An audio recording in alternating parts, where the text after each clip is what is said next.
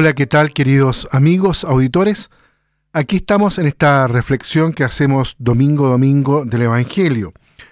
En esta oportunidad miramos la parábola de los obreros de la viña, ahí en Mateo capítulo 20, los versículos del 1 al 16. Esta parábola, enmarcada por la doble repetición de la afirmación de que los últimos eran primeros y los primeros últimos, subraya la bondad de Dios y el carácter absolutamente gratuito de su don, cosa que comprenden los pequeños, pero no así los fariseos. Por esto son aquellos los que de hecho están recibiendo el reino, es decir, los humildes, los pobres, los, más pequeños. Mateo con esto está pensando en lo que sucede en su tiempo, en que los últimos, es decir, los gentiles, vienen a la iglesia y se convierten en los primeros.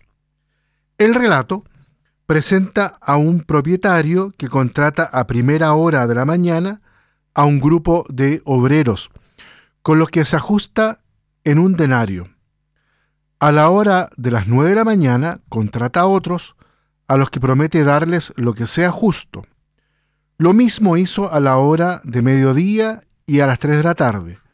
Finalmente contrata a otros a la hora de las 5 de la tarde. Solo queda una hora apta para el trabajo, pues a las 6 ya es de noche. Finalmente ordena a su administrador que pague, empezando por los últimos, que solo han trabajado una hora. Estos reciben también un denario.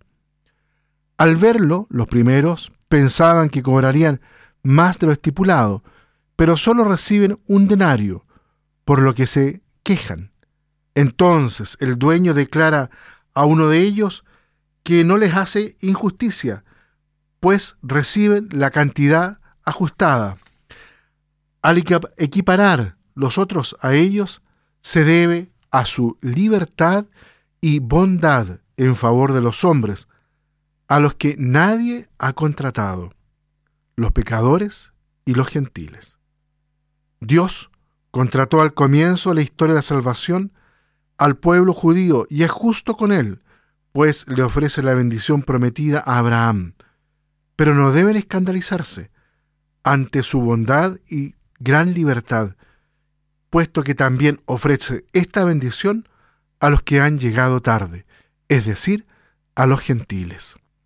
Muy bien, queridos auditores, dejamos hasta aquí la reflexión en este día domingo. Que Dios los bendiga a todos y a cada uno.